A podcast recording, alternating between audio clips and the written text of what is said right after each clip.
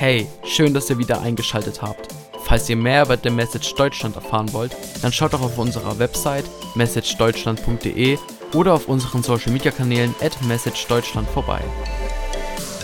Heute Morgen geht es um ein ja, Thema. Die Theresa hat es schon ange oder hat es letzt, letzte Andacht angeschnitten. Ähm, nämlich, äh, es ist äh, heute die Überschrift ist Mystery Time. Und Theresa hat also zu ihrer Hochzeit und äh, zu, ähm, in der Andacht ging es also um, ja, die eine Mystikerin äh, und die Katholiken sagen also nicht, der Heilige Geist ist geheimnisvoll oder so, sondern die sagen eben, äh, der Heilige Geist oder die, das Wirken Gottes ist mystisch. Und bei uns ist es ja wirklich was, eigentlich was irgendwie so ein bisschen, ja, nicht gut ist oder so. Ne? Wir denken irgendwie, das ist auf jeden Fall, äh, dieses Wort Mystik oder so ist sehr negativ behaftet bei uns.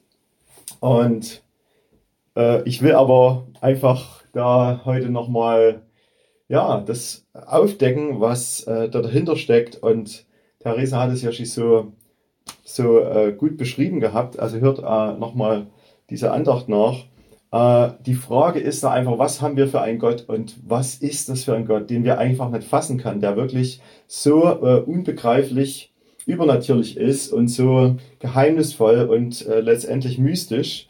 Ähm, und wir merken das nicht nur, indem wir versuchen, Gott zu begreifen, sondern wir merken das eigentlich, äh, indem wir einfach äh, erleben, wie Gott einfach handelt und eingreift. Wir haben das vor uns gerade gesagt, dass Chassis bei uns war, wie, wie Chassis uns zu uns geführt hat. Äh, und äh, das war nicht normal. Das war also nicht äh, irgendwie ein, ein, normaler Weg, den wir hätten machen können, sondern Gott ist einfach äh, übernatürlich am Wirken. Wie er den Stevie rausgeführt hat jetzt, wie er den Stevie jetzt äh, die letzten Wochen geführt hat, ist nicht normal. Das ist einfach äh, für mich ein totales ja, Mysterium gewesen. er hat gesagt, er kann nicht schlafen nachts. Das Haus ist voller dunkler Dinge und Leute und es sind laute Geräusche und wir haben einfach nur ein Gebet gesprochen. Einfach nur, ne? Und es war weg. Der konnte drei Wochen, sagt er, schlafen wie ein Baby. Er hat noch nie, der hat sich um sieben abends hingelegt und bis früh um fünf geschlafen. Stellt euch das mal vor. Äh, so, ohne, ohne Worte. Äh, oder wir uns jetzt äh, ähm, zu, zu den Leuten oder die Familie oben im Haus Bergfrieden heißt jetzt, äh, Schullandheim, wo wir mit den Academies waren, wo wir gebetet haben, wo es komplett heruntergekommen ist. Und jetzt sagt eine Familie, wir haben von Gott äh, den Auftrag, das wieder aufzubauen. Äh, und ja, hä, das sind doch, da kommt, kommt in, in, ein Mann und sagt, hey, wie finanziert ihr das Ganze? Wie ist euer Businessplan? Und die sagen, ja, Gott hat uns gerufen und wir sind einfach jetzt treu und tun unser, unser ganzes Geld, was wir noch haben, äh, da reingeben. Das ist unser Businessplan. Gut, okay. Äh, ist nicht ganz so standardmäßig. Es klingt ein bisschen mysteriös, aber es scheint zu funktionieren. Und während wir dort sind, äh, ist ein Typ da, äh, der ein Auto angucken will. Der ist ein Kfz, äh, ein Chef von einer Kfz-Firma. Und der will sich gerade das Auto dort angucken, um irgendwas zu reparieren oder so. Und äh, wir stehen dort so und er wird äh, aufmerksam auf äh, mein E-Auto, was dort steht und sagt, was ist denn das für eine Schrottkarre? Und wir kommen darüber ins Gespräch und ich versuche ihn übelst zu überzeugen vom E-Auto. Äh, Habe ich fast geschafft gehabt. Und dann sagt er, ich glaube, ich muss mein Geschäft aufgeben, weil es lohnt sich nicht mehr, ähm, äh, Autos zu verkaufen, wenn jetzt alle äh, E-Autos fahren, das macht keinen Spaß mehr. Vielleicht sollte ich mein Leben nochmal ändern. Und sage ich, ja, ist eine gute Zeit. Wie alt bist du? So 35. Da habe ich mein Leben geändert. Sagt, ach so, erzähl mal. Und ich konnte in zehn Minuten unser komplettes Zeugnis erzählen. Und er war so geflasht und hat gesagt, was ist los? Und sagt, da kann ich da mehr davon erfahren? Äh, kannst du nochmal zu mir kommen? Äh, oder wenn ihr kaputte Leute habt, vielleicht kann ich die mit einbinden in meine Firma. Und ich dachte, krass, wie, wie, wie führt Gott das einfach, dass zur richtigen Zeit die richtigen Leute am richtigen Ort sind? Ähm, es ist einfach ja, übernatürlich. Aber jetzt kommt's, äh, was mich komplett umgehauen hat. Ja, Gott, wir sagen ja, Gott ist also, er sucht die Armen und Kaputten und so weiter. Ähm, und Theresa und ihr Mann haben gesagt, Gott ist in allen Details. Er ist quasi in, täglich in allen Details. Und wir haben ein Problem gehabt, dass unser Badlüfter kaputt war. Äh, und es ist richtig doof, weil wenn man duscht und es ist übelst heiß im Bad und übelst feucht, äh, dann braucht man einfach so einen Lüfter. Und wir haben dann mehrere Tage ohne Lüfter verbracht und haben gedacht, Mann, das kann doch nicht sein. Und dann habe ich gedacht, ich als Informatiker, jetzt gehe ich da irgendwie ran, jetzt gebe ich mein Bestes als Mann äh, und habe den Lüfter ausgebaut und irgendwie an den Kabeln rum und äh, habe fünfmal das probiert, ran, rein und raus, hat nichts gebracht und ich war wirklich verzweifelt und habe dann wirklich in der Verzweiflung einfach die Hand aufgelegt und sage, in Jesu Namen, du scheiß Lüfter, geh wieder an. Und ich stehe so da und guck und auf einmal bewegt sich der Lüfter wieder. Und ich rufe Halleluja und die Maria schreit durchs Haus. Und äh, also, wie soll ich sagen, es ist einfach, ich habe das dann jemandem erzählt und ich habe schon gemerkt, die Leute glauben das nicht wirklich so. Ne? Naja, das war vielleicht irgendwie ein Kontaktfehler oder so. Aber ich merkte, nee, das war einfach Gottes übernatürliches und geheimnisvolles Eingreifen, selbst bei einem Badlüfter funktioniert das. Es geht nicht nur um äh, irgendwie, ja, so unsere Projekte und Dinge, die wir im Gedanken haben, sondern Gott sagt, ich bin mit euch in allen Dingen und meine Pläne sind einfach geheimnisvoll. Ähm, ich glaube, das ist irgendwie Gottes Art, es wäre sonst langweilig. Und die Frage ist einfach, wie und in welcher Haltung gehen wir einfach heute in diesen Tag, was erwarten wir einfach heute? Und ja, ich will sagen, lasst uns einfach diese geheimnisvollen Pläne Gottes heute ähm, ausführen oder herausfinden oder einfach erwarten und im Glauben einfach Aschi vorher, also nicht nur wenn was passiert, ne? also nicht, dass ich den Glauben habe, äh, wenn der Lüfter wieder geht, obwohl ich vorher ehrlich gesagt nicht wirklich viel Glauben hatte. Ich habe das einfach mehr so als Verzweiflung gemacht. Aber Gott sagt, wäre es nicht möglich, ihr kennt mich doch jetzt schon, dass ihr vorher schon Glauben habt und dass ihr einfach so in euren Alltag geht und in euer, ja, in, in euren Tag äh, und dass ihr mich in allen Dingen erwartet. Und ich merke aber, wow, ich denke, wer ist dieser Gott, wer ist dieser Herr, der so ähm, agiert und der so, ja, einfach, wir, wir fragen uns eigentlich immer wieder, wer ist dieser Gott, wer ist dieser Herr, den wir kennen und mit dem wir leben. Und ich habe Hosea 2, hat mir der Herr heute Morgen gegeben. Und ich habe es kurz nur überschlagen. Hosea 2 geht es darum, äh, dass die untreue Frau ein Gleichnis für Israel und es geht darum, dass Israel einfach Ehebruch begangen hat, dass Israel einfach untreu geworden ist, weggelaufen ist, schlimme Dinge getan hat. Und es geht darum, dass, also, ja, dass hier verglichen wird einfach mit so einem, mit so einem äh, tiefen Ehebruch ähm, und mit so einer Untreue. Und Gott sagt einfach hier, ähm, deshalb werde ich sie bestrafen. Darauf gebe ich der Herr mein Wort. Und, und es hat mich auch selber persönlich berührt, einfach äh, dieses Thema ähm, Untreue. Ihr wisst es von unserem Zeugnis her.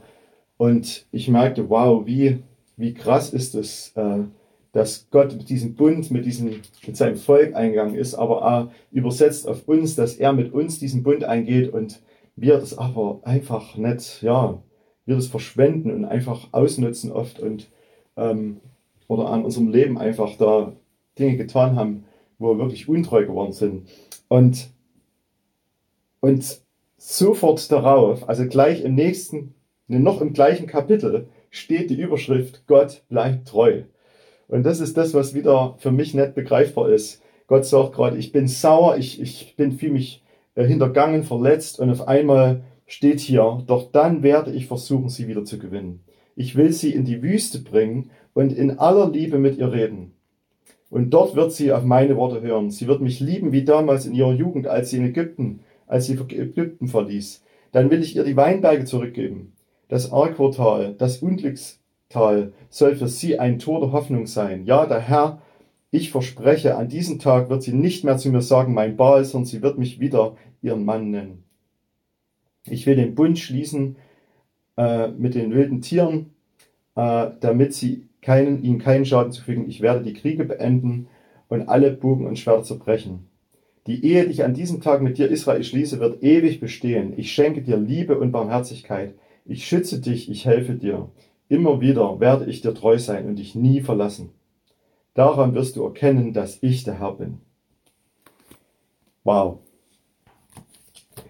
Das ist, äh, ist einfach für mich un, unbegreiflich, wie dieser Gott ist und wie geheimnisvoll sein Denken ist. Aber um was geht's hier? Es geht hier um Liebe. Es geht, it's all about love. Es ist einfach diese Liebe von Gott, die ihn drängt, äh, einfach immer wieder äh, zu uns sich zuzuwenden, obwohl wir Ehebruch begangen haben, obwohl wir untreu geworden sind.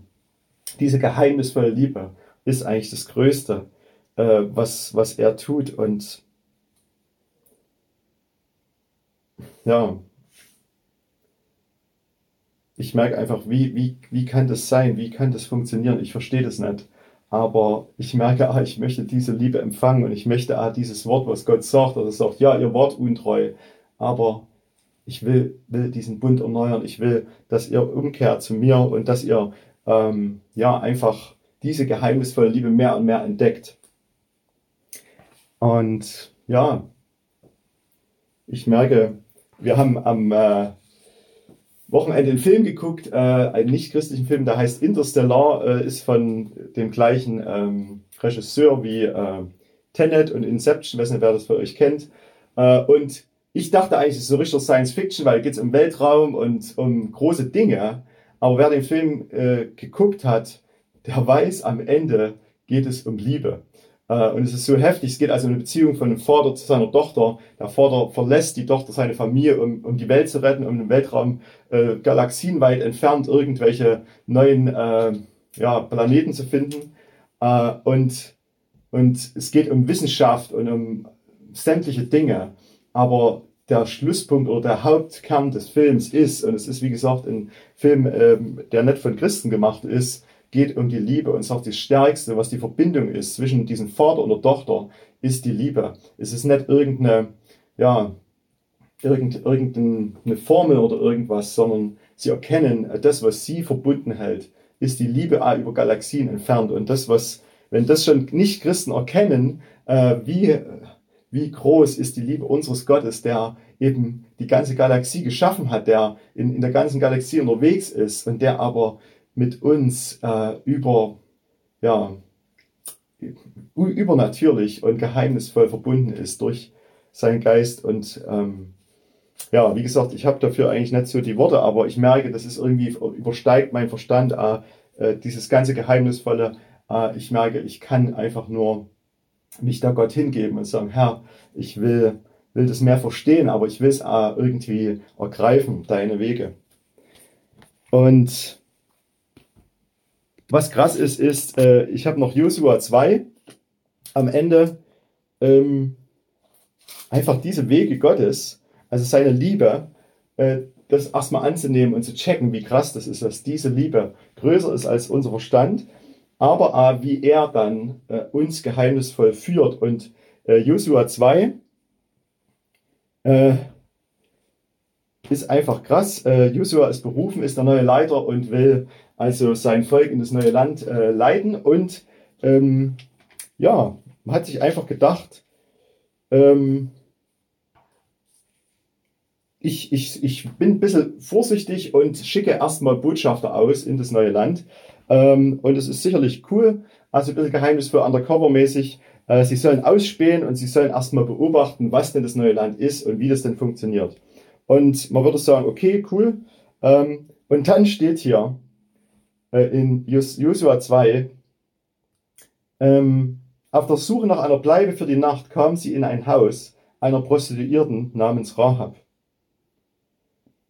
Ich denke, hä, was ist los? Äh, ich, das war so voll mein Gedanke, ne? Der große Leiter sendet Botschafter aus und die gehen da rein und auf einmal passt hier irgendwas nicht dazu. Sie, sie übernachten auf einmal im Haus einer Prostituierten. Was ist los? Geht es jetzt auf einmal, äh, sind es Evangelisten, die jetzt quasi in, in, in Deprived Community gehen und dort einfach übernachten? Oder ist es noch krasser, dass es hier um Sex geht und die sagen, hey cool, vielleicht können wir abends noch mal ein bisschen Fun haben? Äh, überhaupt nicht. Wer den Text kennt, es geht hier um Gottes Divine Operation Plan, über seinen geheimnisvollen Plan. Denn äh, die Rahab äh, ist voll in Gottes mysteriösen Plan äh, eingebunden und komplett vorgesehen. Und sie beschützt quasi die Männer, äh, die werden gesucht und sollen, sollen gefunden werden oder umgebracht werden. Und sie beschützt die Männer, versteckt die Männer. Ähm, und dann passiert folgendes, ähm, dass sie, die die versteckt auf dem Dach und dann geht sie hoch und sagt, ich weiß, dass der Herr eurem Volk dieses Land geben wird. Wir haben große Angst, jeder zittert vor euch. Wir haben gehört, dass der Herr euch einen Weg durch das Schilfmeer gebahnt hat und so weiter. Und sie bekennt quasi, äh, dass sie, dass sie Gott kennt und dass sie auch von Gott gehört hat. Und dann sagt sie, als wir hörten, ähm, quasi, dass ihr kommt und dass ihr jetzt in dieses neue Land kommt, äh, waren wir wie vor Angst gelähmt. Jeder von uns hat den Mut verloren. Doch der Herr, euer Gott, ist der wahre Gott oben im Himmel und hier unten auf Erde. Und dann sagt sie, deshalb flehe ich euch an, äh, quasi verschont mein Leben und äh, es geht dann noch weiter. Aber was ich äh, damit sagen will, ist äh, einfach, wie, wie krass ist Gott, dass er einfach, weißt du, unsere Gedanken, wie, wie sind die? Und jetzt auf einmal führt er die zwei Typen zu einer Prostituierten und es geht nicht darum, sie zu bekehren, sondern sie kennt schon Gott. Ähm, wir könnten jetzt drüber reden, okay, wann kehrt sie um, wie ist das? Und aber sie hat Gott erkannt in dem Moment und, und sagt, der Herr ist der wahre Gott ähm, und erkennt auf immer Gott ähm, und bekennt ihn. Und ich denke, wow, was ist das wirklich ähm, für eine Story? Und die Frage ist, äh, hier in der Geschichte, wer sind wir in dieser Story? Ähm, na, wir denken immer, wir sind irgendwie diejenigen, die, haben wir schon mal gesagt, die zu den kaputten Leuten gehen und so weiter. Aber wer sind wir in der Story? Und vor allen Dingen äh, sind wir bereit, einfach an diesen, dieser Perspektive heute äh, Gott zu vertrauen? Sind wir ready, einfach seine mysteriösen Pläne äh, anzunehmen und aus dieser Sicht, aus seiner Perspektive in den Tag zu gehen, wirklich aus, aus ja, zu sagen, Gott, okay, das ist das, was ich heute sehe, aber äh, sind wir bereit, einfach unsere Hände an den Lüfter zu legen äh, oder uns äh, ja, von, von der Prostituierten äh, irgendwie den Weg weisen zu lassen. Ähm, ich will einfach bereit dafür sein und ich will mich darauf einlassen. Let's pray.